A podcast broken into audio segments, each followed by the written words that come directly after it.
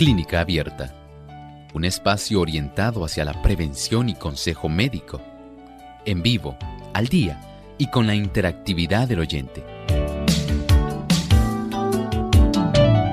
Clínica Abierta, poniendo al doctor a su alcance para un diálogo claro y honesto, porque nos importa su bienestar y salud.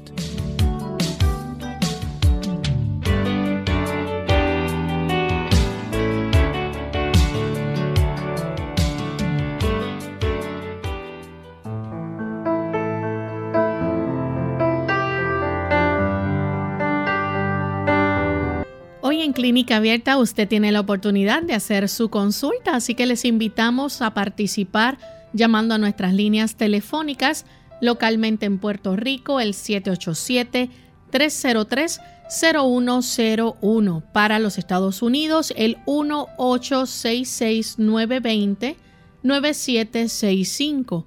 Para llamadas internacionales libre de cargos el 787 como código de entrada 282-5990 y 763-7100.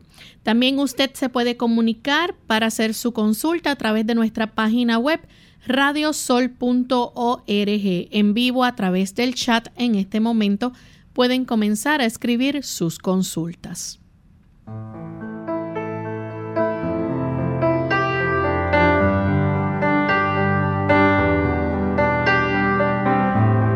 Y nos sentimos muy contentos de tener esta oportunidad para compartir con cada uno de ustedes amigos en este espacio donde usted puede hacer su pregunta y les invitamos desde esta hora a participar en nuestro programa llamando y escribiendo sus preguntas. Hoy contamos con la colaboración de la doctora Esther García que estará compartiendo con nosotros. Saludos doctora, ¿cómo está?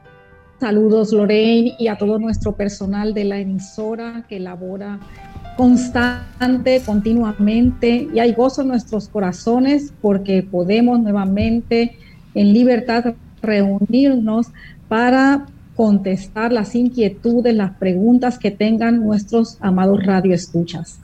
Y también queremos enviar saludos a todos los amigos que ya se encuentran conectados en nuestra red de clínica abierta. Hoy saludamos con mucho gusto y mucho cariño a los amigos de Honduras allá en Roatán. Nos escuchan a través de adventhoperadio.com. Ese es el enlace para sintonizarnos en el país de Honduras. Así que gracias por servir también de eh, transmisión para nuestros amigos y que puedan disfrutar de nuestro programa en el día de hoy. Vamos a comenzar con el pensamiento saludable para esta ocasión. Lo escuchamos de parte de la doctora Esther García. Y, este pensamiento nos habla acerca de las promesas que curan. En la Biblia hay infinidad de promesas que nos hablan acerca de fortaleza, de esperanza, nos hablan de consuelo cuando estamos atravesando el proceso de la enfermedad. Y una de ellas que queremos compartir se encuentra en Jeremías, el capítulo 30 y el versículo 17. Y dice así, mas yo haré venir sanidad para ti y sanaré tus heridas, dice el Señor. Así que aun cuando estemos atravesando la enfermedad, esta puede quedar en un segundo plano, se puede superar cuando nosotros meditamos en esas lindas promesas de la palabra de Dios. Si los que padecen enfermedad se olvidasen de sí mismos en beneficio de otros, si cumplieran el mandamiento del Señor de atender a los más necesitados que ellos, se percatarían de cuánta verdad hay en la promesa del profeta entonces nacerá tu luz como el alba y tu salud se dejará ver pronto. Gracias a la doctora por este pensamiento, así que vamos entonces a dar inicio a las llamadas de nuestros amigos oyentes. Y tenemos en línea telefónica ya a la amiga Ibeliz. Ella se comunica desde los Estados Unidos. Adelante, Ibeliz. Sí, buenos días. Buen día. Buenos días. Que Dios le bendiga a todos por ahí. También igualmente. Gracias. Eh, yo llamando yo tengo una pregunta. Eh, yo siempre he sufrido de forúnculos, de asexos debajo de mis pilas. Y me han operado y todo, pero vuelve de nuevo y me sale. Este, yo quería saber si tenían algún medio natural que, que pudiera ayudarme a, eliminar ya por completo eh, eh, inconveniente que tengo. Sí, muchas gracias por su pregunta. Este tipo de lesiones de forunculosis o de abscesos pequeños en esta área axilar es muy común en las damas debido a que eh, tienden a, rasurarse o depilarse esa área para evitar la salida de esos vellitos. Y entonces en la eh, superficie de nuestra piel hay una diversidad de microorganismos, tanto como bacterias, hay otros honguitos que son protectores, pero algunos de ellos pueden ser patógenos. Y cuando hay el proceso de la depilación, este tipo de microorganismos pueden y, e incursionan en las capas eh, internas o subcutáneas de nuestra piel y entonces eh, van a crear infección, van a crear enrojecimiento, edema o inflamación y dolor y se crean estas pequeñas lesiones muy dolorosas. Así que uno de los aspectos que yo sé que no desean eh, o deseamos como damas es pues ver esos vellitos, pero sí debe de permitir algún tiempo dejar de depilarse para que pueda restaurarse toda esa piel axilar. Lo otro es que eh, debe de utilizar una vez que se depile o va a depilar, pues un, asear bien y desinfectar bien esa, esa depiladora que va a utilizar. Y una vez se depile, pues jabonarse con su jabón neutro nuevamente, secar bien el área para evitar estas eh, infecciones que son recurrentes. A la vez puede también para una especie de hacer aséptica el área axilar, eh, diluir en una media tacita una cucharada de vinagre, ya sea blanco, ya sea de manzana, y entonces empapar una gasita o un eh, papel para que entonces pueda dar toques de vinagre en esa área axilar y evitar la reproducción excesiva de microorganismos. Tenemos entonces a Isabel. Ella se comunica de Lares, Puerto Rico. Pueden continuar llamando los amigos. Tenemos nuestras líneas disponibles. Adelante, Isabel. Buenos días y que Dios les bendiga. Este, una pregunta a la doctora. Es que mi esposo, este, él es diabético, pero él siente eh, un zumbido en el oído. Esta semana él fue al otorrinolaringólogo y le encontró todo bien y lo refirió a una audióloga para chequearle el aire del oído. A ver qué la doctora me puede recitar para él. Sí, muchas gracias por su pregunta. Este tipo de eh, signo que se produce en nuestros oídos, eh, que ocurre ese sonido en particular, eh, a veces es un tipo de zumbido intenso, sordo, constante. A veces los pacientes pueden mencionar que es una especie como de muchas latas eh, corriendo así por el, por el cemento, que escuchan demasiado ruido, a veces al exponerse, ir en un automóvil o correr bicicleta. Eh, y cuando el aire pasa, eh, pues entonces se activa mucho más ese sonido. Así que se le denomina médicamente como tinnitus y esto puede ocurrir debido a diferentes factores.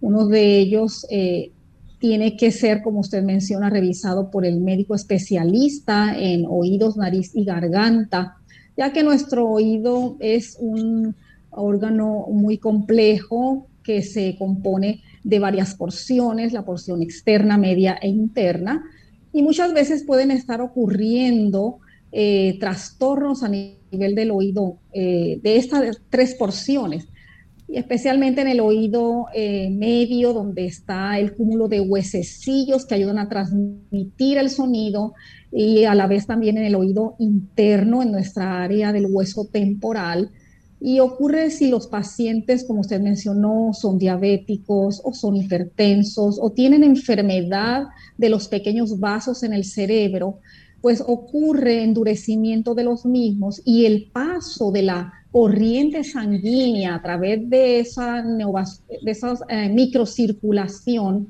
provoca este sonido que es un tanto molesto. Así que eh, si él no padece de la presión arterial elevada, ayuda mucho las infusiones del té de jengibre para permitir activar mucho mejor esa circulación del oído interno y poder mejorar este sonido y pues seguir eh, eh, siendo evaluado por el médico porque muchas veces esto es en una intensidad elevada, constante y muchas veces tienen que recurrir a otros procedimientos que el especialista va a considerar. La siguiente consulta la hace María desde los Estados Unidos. Adelante, María. Buen día, bendiciones para todos. Eh, yo tengo una curiosidad en cuanto a, a la glucosa. Si una persona es diabética, por ejemplo, mi esposo en ese caso específico, hace un año él se hizo sus exámenes, su físico, y cuando le hicieron el A1C lo tenía en 5.2, pero eh, cuando le tomamos el azúcar en las mañanas, la glucosa en la mañana, eh, esta se mantiene entre 110 y 130 y a veces hasta más alta. Y esto es decir, de, por ejemplo, sobre un año midiéndole la, la azúcar en la mañana, revisamos que las lancetas no sean las que estén malas o algo así y la pregunta es, ¿puede una persona ser diabética eh, aunque tenga el, el A1C bajo? No, no entiendo muy bien eso o estará bien. Muchas gracias, bendiciones. Muchas gracias a usted por su inquietud que nos ha presentado el día de hoy. Realmente sí es raro y de verdad que no hay una coordinación directa en torno a los valores que usted nos dice que en ayunas sus niveles de glucosa en la sangre ascienden a más de 300 miligramos por decilitro y que entonces la hemoglobina glicosilada que usted menciona, que es la ABAIC, eh, perdón, HbA1c, pues eh, salga en 5.2 cuando un paciente o una persona diabética está presentando unas cifras de glucosa en ayunas tan elevadas, pues la hemoglobina glucosilada asciende a, 7 o hasta 8%. O sea, no veo un, eh, paralelismo directo entre un resultado y el otro. Verifique bien, eh, monitorece bien los niveles de glucosa. Eh, si ya tiene mucho tiempo el glucómetro, pues es necesario eh, conseguir otro.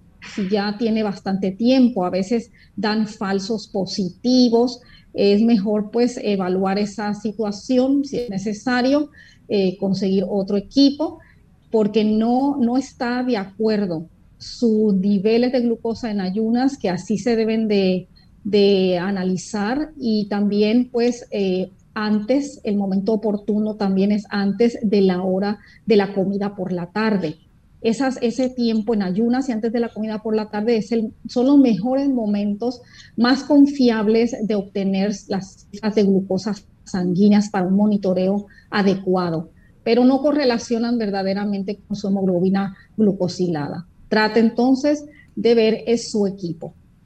Vamos en este momento a nuestra primera pausa y al regreso continuaremos con más de sus consultas. No se vayan. La papaya es una fruta muy peculiar y rica en vitaminas. Su ingesta favorece la digestión de las proteínas. Además, tiene muy pocas calorías. Comerla a mordiscos ejerce una acción blanqueadora sobre los dientes. También protege la piel del envejecimiento producido por las radiaciones solares. ¿Cuándo se trata de un ataque al corazón? Hola, les habla Gloria Rojas con la edición de hoy de Segunda Juventud en la Radio, auspiciada por AARP. Hace unos años mi mamá estaba parada en mi cocina y se quejó de un dolorcito en el pecho, pero insistía que no era nada. Llamamos al 911, llegaron la policía, los bomberos y por último la ambulancia. Sí, era un ataque al corazón. Pudo haber muerto por no querer molestar a nadie. Así somos. La Asociación Americana del Corazón tiene un folleto que explica claramente cuándo el dolorcito en el pecho es simplemente un dolorcito y cuándo es un ataque al corazón. Un malestar en medio del pecho que dura más de unos minutos o que se va y vuelve, quizás acompañado por una presión incómoda. El dolor que se extiende al hombro y al brazo, quizás a la espalda, al cuello o a la mandíbula o al estómago. Sudores, dificultad para respirar, náusea, mareo, todos estos síntomas, o solo algunos de ellos, pueden indicar que se trata de un ataque y no se debe esperar. Para obtener una copia del folleto en español, llame al 1-800-242-8721. Puede salvar su vida o la de un compañero. Nuestro programa se hace posible por el patrocinio de AARP. Para más información visite aarpsegundajuventud.org.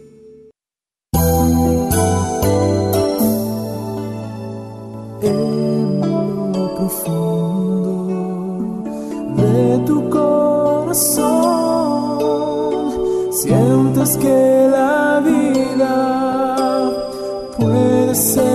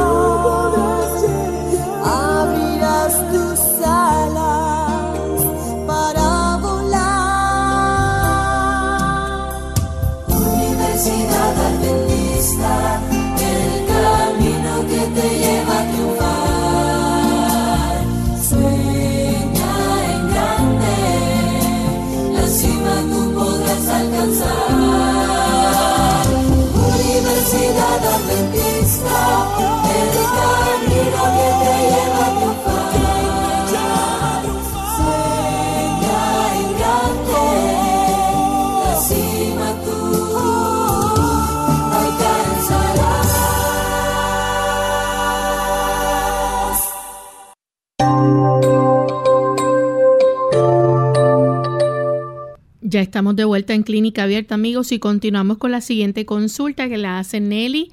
Ella nos llama de San Sebastián. Adelante, Nelly. Ajá, buen día. Bienvenida.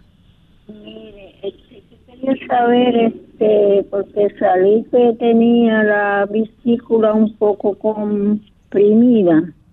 Eh, también tengo un quiste pequeño en el hígado y tengo como unas adherencias entre, pues, como del pie de la vejiga y los intestinos y toda esa área, y me da dolor. Pero el doctor me dijo, pues, que eso era condición, y yo tengo 82 años. Pero quería ver si algo que yo pudiera como comer o tomar para aliviarme, pues, porque me da mucho dolor de intestino cuando como y todo eso. Sí. Muchísimas gracias, Nelly. Sí, cuando usted menciona la condición de su vesícula que está un tanto comprimida, es eh, un proceso que ocurre en, la misma, este reservorio de líquido biliar, eh, cuando eh, no está ejerciendo su función adecuadamente. A esto médicamente se le conoce como disquinesia. Aparentemente no reportó arenillas porque usted no lo mencionó, ni reportó tampoco cálculos, solamente que estaba así comprimida y es debido a que eh, está ocurriendo una eh, disfunción de esa vesícula. Así que es importante eh, incluir en su dieta alimentos que puedan activar su función tanto de la vesícula como del hígado, porque nos menciona que también en el hígado hay un quistecito. Esos quistes muchas veces eh, son benignos, pero hay que darle seguimiento con eh, los valores de sus enzimas hepáticas para que no vayan a elevarse, sugiriendo que haya alguna eh, inflamación por compresión del mismo quiste. Así que incluyendo, por ejemplo, en su dieta eh, plantas o eh, ensaladas como son el berro, eh, la lechuga que se llama kale, la cebolla, este tipo de ensaladas, los rábanos, que son amargas. Hay algunas espinacas que también tienen un sabor amarguito y esto activa esta función de la vesícula para que no se le lastime su sistema gástrico, como nos mencionó. Puede también incluir después de desayunar, que ya tenga alimento en su estómago, una cucharadita de medir de aceite de oliva y le va a exprimir el jugo de medio limón amarillo. Eso realícelo todos los días después de su desayuno. Además es importante que usted para mejorar su sistema digestivo tome probióticos, que es muy importante para restaurar toda esa microflora intestinal. Además, pues nos hizo también el señalamiento de que padece de adherencias que le trastornan hacia su vejiga y también hacia su intestino. Y estos surgen por eh, cirugías previas que le hayan eh, realizado la parotomía o la paroscopía, que le hayan hecho a nivel abdominal, surgen este tipo de adherencias que producen mucho cólico y dolor. Lo importante es que usted evite todo aquello que sea irritante, como el pique, la canela, la nuez moscada, la mostaza, el ketchup, la mayonesa, el vinagre. Todos estos irritantes, evítelos para que así eh, se mantenga saludable su intestino, que usted pueda tener un vaciamiento intestinal adecuado administrando o ingiriendo agua pura entre comidas entre 7 y a 8 vasos al día. Eh, por su edad, pues es conveniente esta cantidad de agua. La siguiente consulta la hace Enid desde Fajardo, Puerto Rico. Adelante, Enid. Eh, sí, buenos días. Este, yo padezco de neuralgia y pues es un dolor intenso y ahora mismo pues lo tengo más calmado, pero cuando lo tengo bien intenso me limita hasta hablar, el comer y, y, yo quisiera ver si hay algo, ¿verdad?, que me puedan recomendar para, para este tipo de dolor. Gracias. Sí, muchas gracias, Eni. Sí, las neuralgias eh, ocurren eh, mayormente en, las mujeres y más o menos a las edades de 40 o 50 o un poco más de edad. Y ocurre por, eh, puede ser por compresión, inflamación de esas raíces nerviosas, especial o particularmente es más frecuente del nervio del trigémino. Este nervio nace en en el área del puente de nuestro cerebro y atraviesa a través de eh, cerca de nuestra área temporal, eh, del ganglio trigeminal y se divide en tres ramas, en la oftálmica, también en la rama eh, nasofaringia y la que es la maxilar y también la mandibular, en esas tres ramas. Y alguna de ellas puede afectarse por compresión ya sea de vasos sanguíneos, a veces también por infección o también por traumatismos puede ocurrir eh, esta inflamación y causa un dolor intenso, ardoroso, quemante, eh, muy molesto. Hay personas que hasta les impide dormir adecuadamente. Así que es muy conveniente preparar eh, compresas de agua tibia calientita. Usted ponga a hervir dos tazas de agua y le añade sal de Epsom.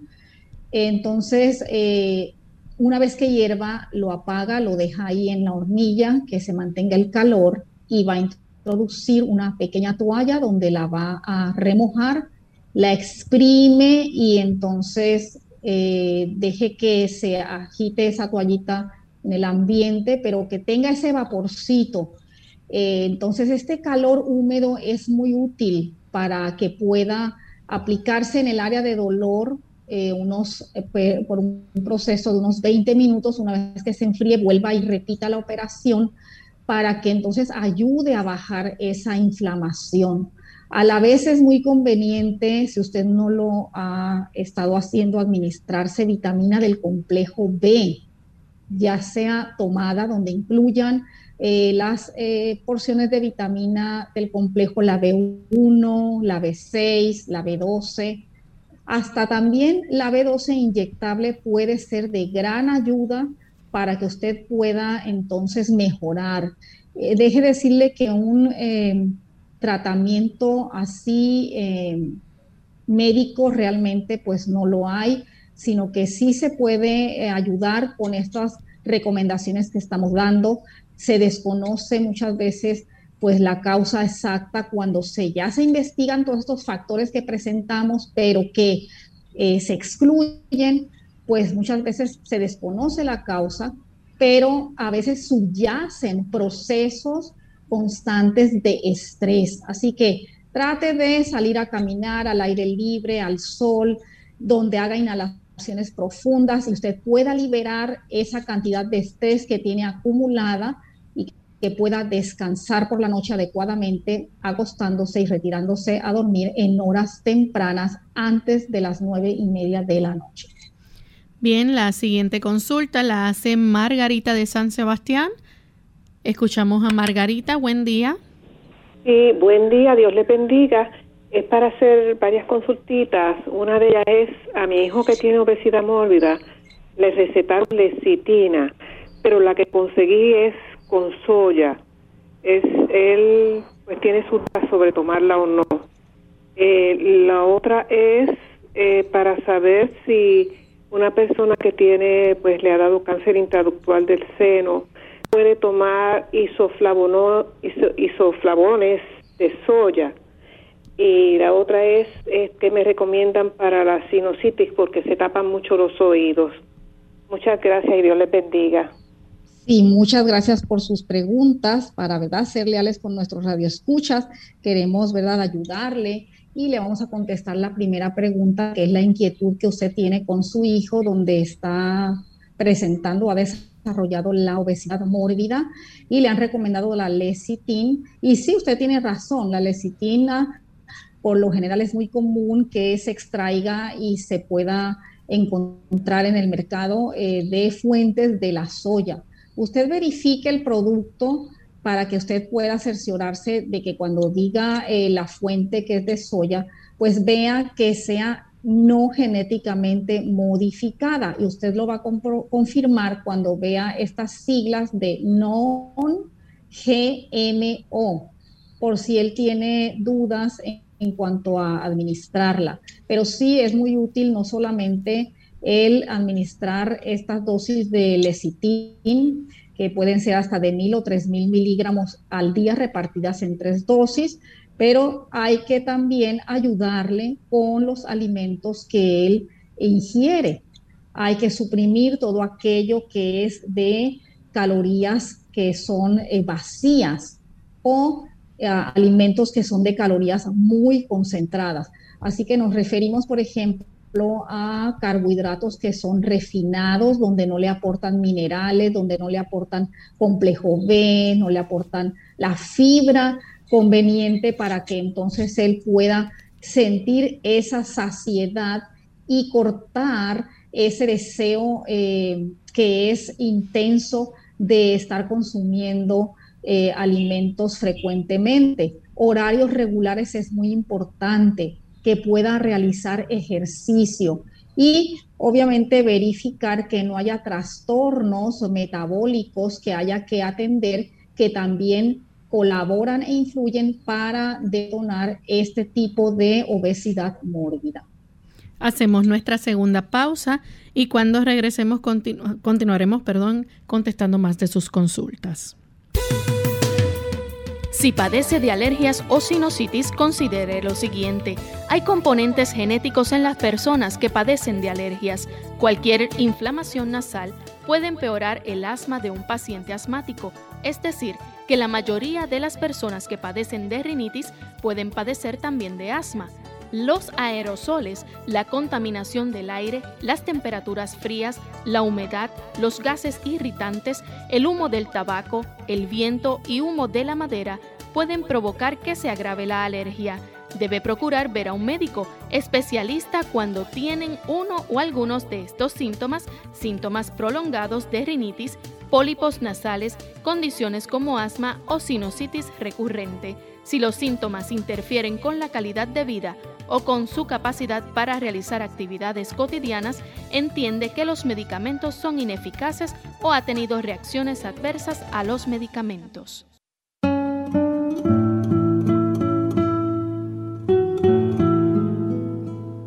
La derrota puede ser pasajera. Es la claudicación lo que la vuelve permanente.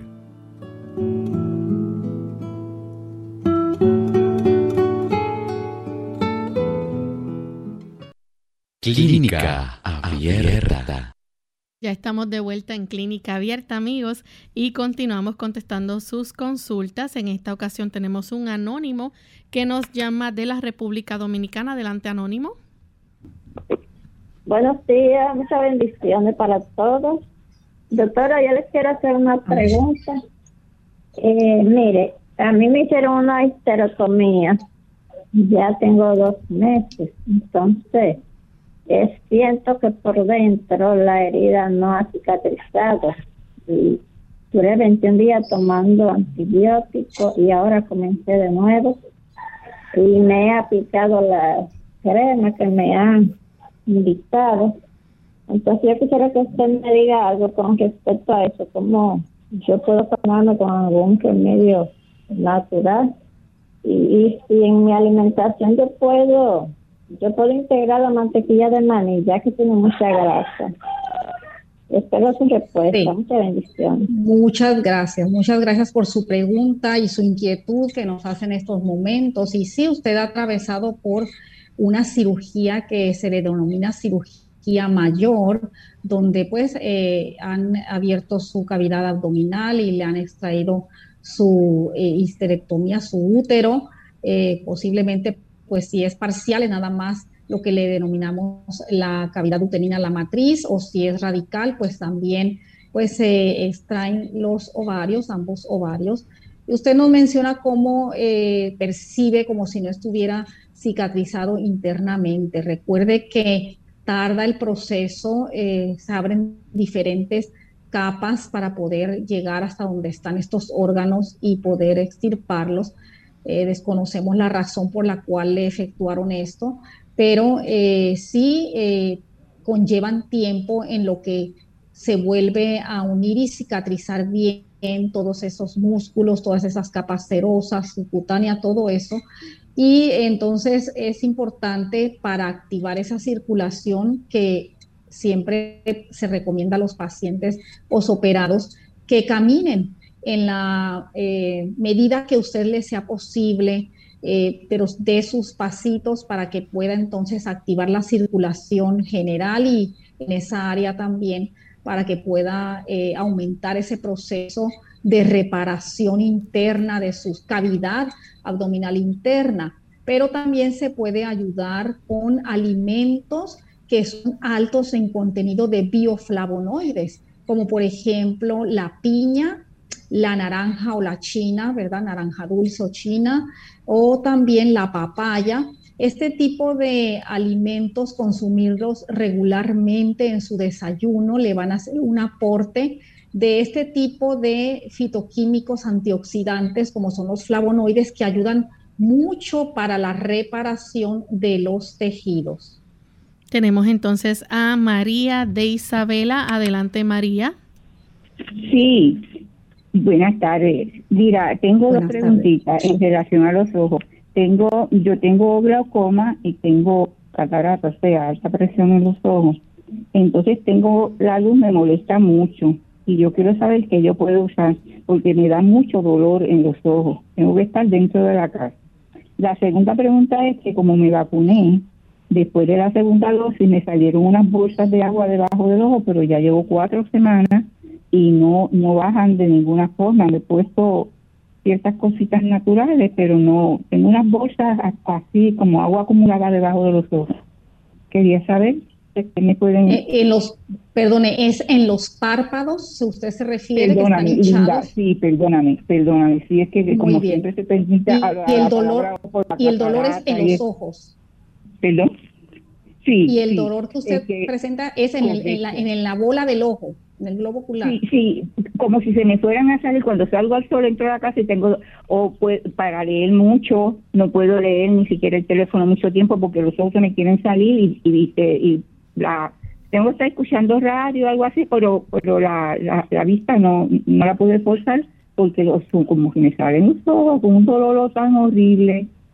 Muy bien. Muchas gracias por su pregunta. Entonces, sí, es importante, si no lo ha hecho, que eh, sea consultada por un especialista que es el oftalmólogo para que le haga una revisión completa eh, donde puede él entonces hacer una dilatación y explorar el fondo del ojo.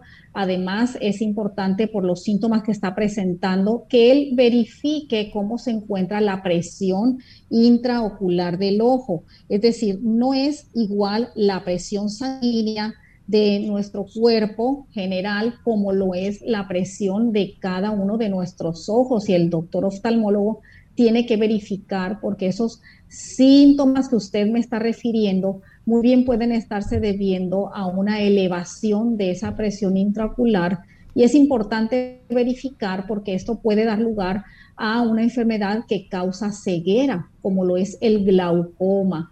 Así que eh, vaya a su médico para que sea revisada de la presión intraocular como también del fondo de su ojo. Para los párpados que se relaciona la pregunta, como usted menciona, es un eh, efecto que le ocurrió posterior a la aplicación de la vacuna y sí hay, déjenme decirles que cientos de reacciones que se pueden generar por la aplicación de las vacunas del COVID y esa es una de ellas. Así que usted puede también preparar, eh, como mencioné hace un momento, la compresa tibia caliente. los párpados es una zona muy delicada, muy sensible y una vez que enfríe un poquito ese pañito que sumerge en agua caliente eh, y le exprime, vaya aplicándoselo en su párpado por eh, tres minutitos. Cuando termine esos tres minutos de calor, usted va a tener otro recipiente, pero agua con hielo, y va a tener otra toallita donde va a sumergir en esa agua con hielo y por 30 segundos va a alternar 3 minutos caliente, 30 segundos frío por 5 veces corridas y lo va a repetir 3 veces al día. Nuestra siguiente consulta la hace un anónimo de la República Dominicana. Pregunta, ¿cómo puede aumentar la vitamina D en su cuerpo? Les realizaron una analítica de la vitamina D y el resultado fue de 18. Es una mujer de 40 años. Sí, muchas gracias. Pues saben que la vitamina D eh, se, la conocemos como vitamina, pero realmente es una hormona porque nuestro cuerpo la sintetiza, nuestro cuerpo la fabrica.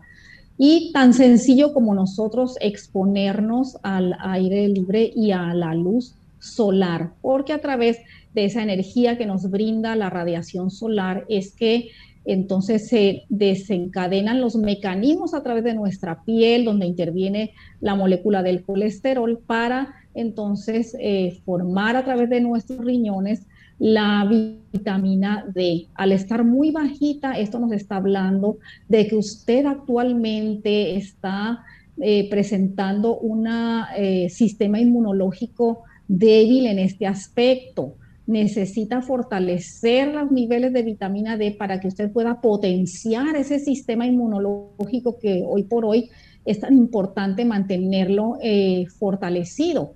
Así que con tan solo usted salir y exponerse a la luz solar de 30 minutos a una hora todos los días, hay personas que pues eh, han referido si se exponen a una luz donde las radiaciones están en un sentido vertical, ya cerca de las 11 o 12 del mediodía, pues eh, elevan con mucho más rapidez eh, los niveles de vitamina D, pero depende de la edad, usted tiene 40 años, depende del color de nuestra piel, mientras más oscura es más lento, más difícil sintetizarla. Así que a, veces es necesario también suplementación de la vitamina D. Para usted ya de verdad le sería conveniente suplementarse con 50 mil unidades internacionales de vitamina D semanalmente. La próxima consulta la hace un anónimo de Chile Pregunta, por favor, ¿puede mencionar algunas plantas medicinales para regenerar la retina? Mire, eh, la retina es la capa eh, del fondo de nuestro ojo, que es la capa nerviosa. Una vez que esa capa de red tan sensitiva, tan importante, nerviosa, se daña, ya sea por traumatismos, por desprendimiento de la misma, con alguna caída, donde hubo un latigazo de nuestra cabeza, ya sea por eh, condiciones de retinopatías, ya sea retinopatía diabética o retinopatía hipertensiva, cuando no tienen bien controlados sus niveles de glucosa o sus cifras de la presión arterial, puede afectarse esa delicada e importante capa nerviosa que constituye nuestra retina. Una vez que se trastorna, que se lesiona, mire, es eh, es, tejido nervioso, no se regenera. Eh, lo que sí es proteger el resto de eh, esa membrana de la retina y evitar, si en lo posible, pues que pueda haber una afección directamente en el área de nuestra mayor agudeza visual, que es la región de la mácula. Así que eh, puede ayudarse con plantas que activen esa circulación, como por ejemplo el ginkgo biloba. También están otras plantas como el bilberry, otras plantas que hay también como el eyebright o suplementos como son eh, la vitamina A, la vitamina C, pueden ser de gran ayuda. Por ejemplo, también otros eh, antioxidantes como el NAC, NAC, son muy buenos para que pueda preservar lo que usted eh, tiene saludable de esa retina, pero sobre todo es el control de sus niveles de glucosa y de la presión sanguínea. La siguiente consulta la hace un anónimo de la República Dominicana. Dice que necesita algunos tratamientos naturales para oxigenar el cerebro. No hay mejor tratamiento natural de que usted salga al aire libre donde haya un mayor recambio de oxígeno oxígeno, con esto queremos decir donde haya una concentración de eh, vegetación, donde usted pueda inhalar el aire puro cargado de oxígeno eh, y de esta manera va no solamente a aumentar la oxigenación del cerebro, sino también de todo el sistema al usted realizar ejercicio, usted aumenta la frecuencia respiratoria, la frecuencia cardíaca y bombea mucho más rápido y más efectivamente ese oxígeno que requiere nuestro cerebro y todo nuestro sistema. También hay algunas plantas, como mencioné también, es el ginkgo biloba, ayuda para activar esa circulación cerebral y atraer más concentraciones de oxígeno a nuestras neuronas que tanto lo necesitan. Tenemos entonces a Luis de Perú que pregunta que si le puede indicar alguna forma natural de cómo puede eliminar las miodesopsias. Sí, las miodesopsias son eh, básicamente una especie de signos que presentan a algunas personas a nivel de sus ojos. Es decir, pueden comenzar a ver eh, como luces o destellos y esto es importante que eh, sea evaluado por su médico porque puede haber trastornos serios, por ejemplo, como eh, desprendimientos de su retina, puede haber también alteraciones que son autoinmunes con inflamación a nivel de eh, la uvea, entonces que es un, ah, un, conjunto de estructuras que tenemos detrás de el iris ah, o entre el iris y el cristalino, en las porciones y estructuras internas de nuestro ojo tan delicadas. Así que puede haber un proceso de inflamación, puede haber procesos de infección también. Así que es muy importante que eh, sea eh, evaluado por su oftalmólogo, por su retinólogo, para descartar qué condiciones está provocando estas miodesopsias.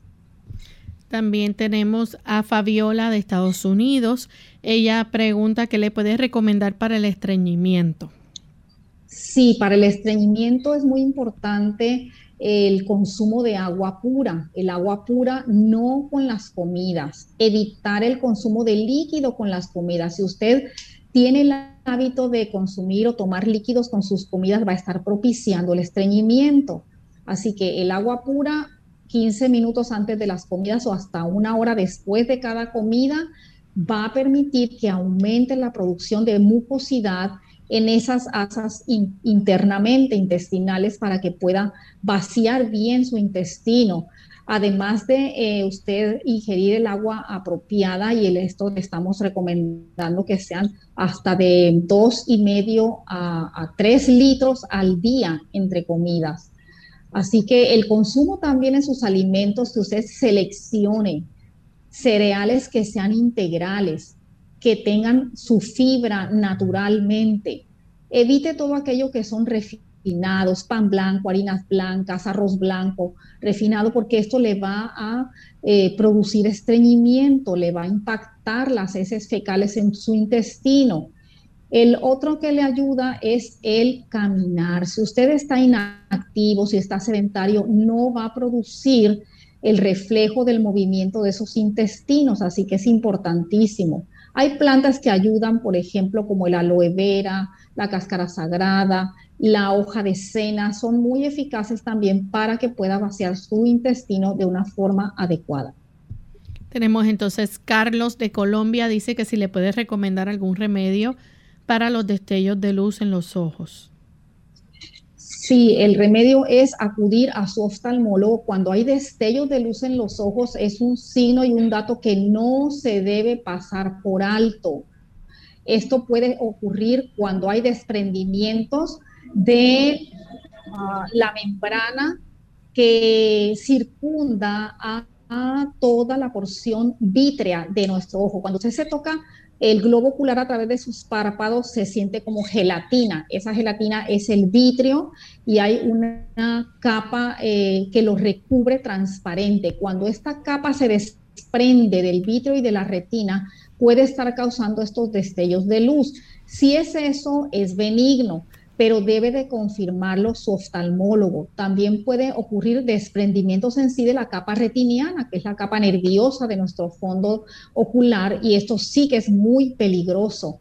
Hay personas también que han recibido, por ejemplo, tratamiento con rayos láser, y esto también puede quedar como un efecto secundario a este tipo de tratamientos.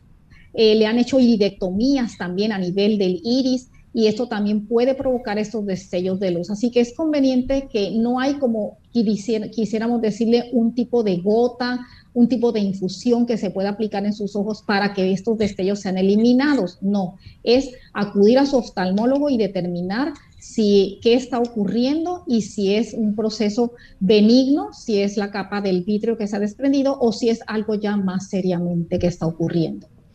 Juana Gutiérrez, de 32 años, el ginecólogo le ordenó hacer un ultrasonido abdominal y el diagnóstico es que se ven multiquísticos en los ovarios y se ve un mioma en el útero. ¿Qué recomienda hacer y si hay algún tratamiento o solo por medio de cirugía?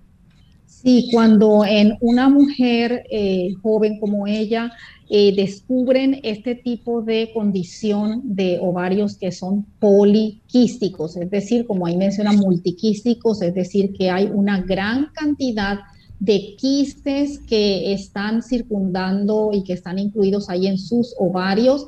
Hay que verificar si hay trastornos que son metabólicos, eh, donde se elevan hormonas o trastornos hormonales como la hormona adrenocorticotropina, que se eleva eh, intensamente en valores muy elevados cuando eh, la persona o está desarrollando un síndrome que se llama síndrome de Cushing y este síndrome pues provoca estrías en la espalda, provoca obesidad, provoca también el desarrollo de una jorobita debajo del cuello que es de grasa y eh, genera pues este tipo de alteración en los ovarios que son poliquísticos. Además tiene un fibroma o mioma en su útero. También nos está hablando de trastornos hormonales. Y en la dieta hay muchos alimentos que contribuyen para también el desarrollo descartado, ese síndrome eh, de Cushing.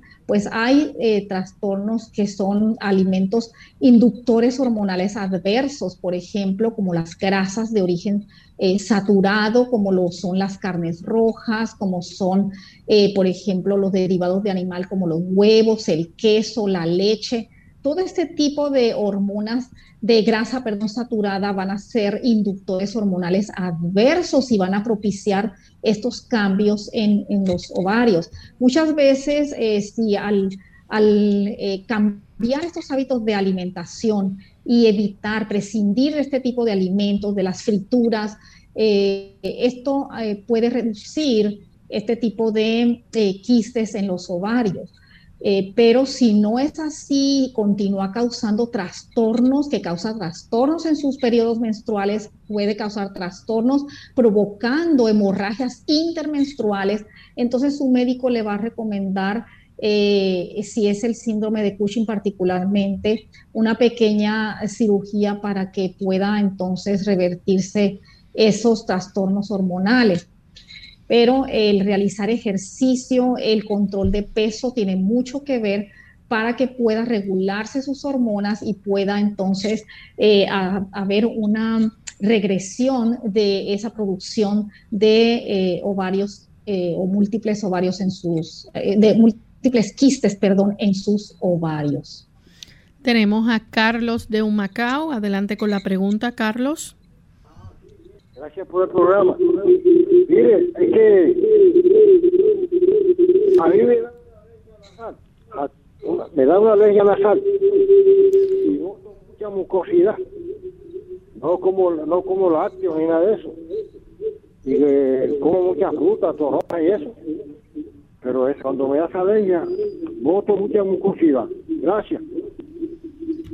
Sí, muchas gracias. Sabe que el sistema respiratorio es uno de nuestros sistemas en los cuales eh, eh, conforman eh, todos los sistemas de eliminación, de depuración de nuestro cuerpo. Dios lo hizo así, además del sistema respiratorio, el sistema intestinal, tenemos también nuestros riñones, el hígado, nuestra piel, que es el más grande. Así que no necesariamente, como usted lo dice, además de que se está alimentando con un gran aporte de flavonoides y de mm, fitoquímicos, como por ejemplo si usted consume cebollas, eh, mayormente pues crudas, va a estar eh, consumiendo un gran aporte de quercetín que le ayuda mucho para poder entonces eh, enfrentar este tipo de reacción alérgica de sus senos paranasales. Pero también puede ser que necesite depurar su sistema en general, que su hígado esté sobrecargado. Y entonces, si usted, por ejemplo, al aumentar su ingesta de agua de dos y medio litros de agua pura entre comidas a tres al día, o por ejemplo también el consumir una cucharadita de aceite de oliva y le exprime un limón amarillo diariamente, esto va a permitir que haya una mayor depuración y pueda entonces cesar ese tipo de reacción alérgica que usted está presentando recurrentemente. Bien, ahora hemos llegado al final de nuestro programa. Agradecemos a los amigos por las preguntas que han compartido con nosotros. Esperamos que puedan tener éxito en el tratamiento de los mismos y aplicar los consejos que la doctora Esther García les ha compartido. Así que vamos a finalizar entonces con este pensamiento para meditar. Claro, y vamos a terminar eh, continuando donde comenzamos en el libro del profeta Jeremías, en el capítulo 33 y el versículo 6. Miren qué hermosa promesa. He aquí, dice el Señor, yo les traeré sanidad y medicina y los curaré y les revelaré abundancia de paz y de verdad. Así es, queridos amigos. Nuestro Dios está interesado en sanarnos. A Él le preocupan nuestras condiciones de enfermedad. Él desea darnos salud y vida en abundancia. Y es por eso que esta promesa, no solamente si ustedes la leen detenidamente, se dirige a que el Señor está preocupado solamente en nuestro aspecto físico, lo que nos duele, lo que estamos padeciendo, eh, las heridas que tengamos. No, Dios también quiere sanar nuestra parte emocional, nuestra mente, nuestros conflictos de ansiedad. Él también desea sanarnos espiritualmente. Es mayormente lo que Él le interesa en todos los aspectos, pero cuando nosotros aceptamos la sanidad espiritual que Él nos otorga a través de su palabra en la cual hay poder, entonces tendremos la vida eterna. Que Dios les bendiga. Nosotros nos despedimos y será entonces hasta el siguiente programa de Clínica Abierta. Con cariño compartieron la doctora Esther García y Lorraine Vázquez. Hasta la próxima.